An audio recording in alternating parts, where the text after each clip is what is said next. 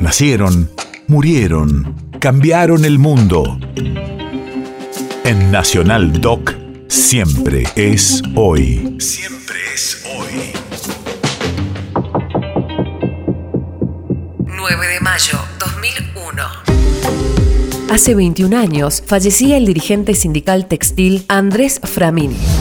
Radio de la memoria. El 16 de junio de 1955, Framini concurrió a la Plaza de Mayo para expresar su apoyo al presidente Juan Domingo Perón ante un intento de golpe de Estado iniciado ese mismo día, durante el cual los terroristas bombardearon Buenos Aires con aviones de guerra de la Marina, causando más de 300 muertos. En 1962 fue elegido gobernador de la provincia de Buenos Aires, pero presionado por los militares, el resultado fue desconocido por el gobierno del presidente Arturo Frondizi, quien a su vez resultó derrocado por un golpe militar pocos días después. Porque Vita en ese entonces comenzó el contacto con todos los sindicatos para que prepararan una huelga y pedir la libertad de Perón. Y sale el 17 de octubre a la calle y saca a toda la gente de la calle. Y viene avanzando Cipriano Reyes de La Plata y se suman todos los gremios, pero fue espontánea la cosa.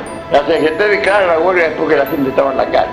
Yo, por ejemplo, Trabajaba en la fábrica Picaluga, había 4.000 obreros.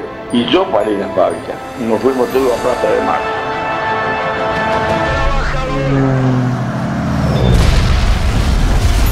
Tuve tres años y medio preso, perseguido.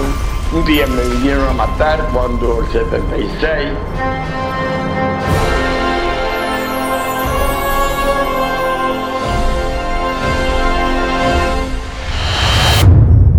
País de efemérides.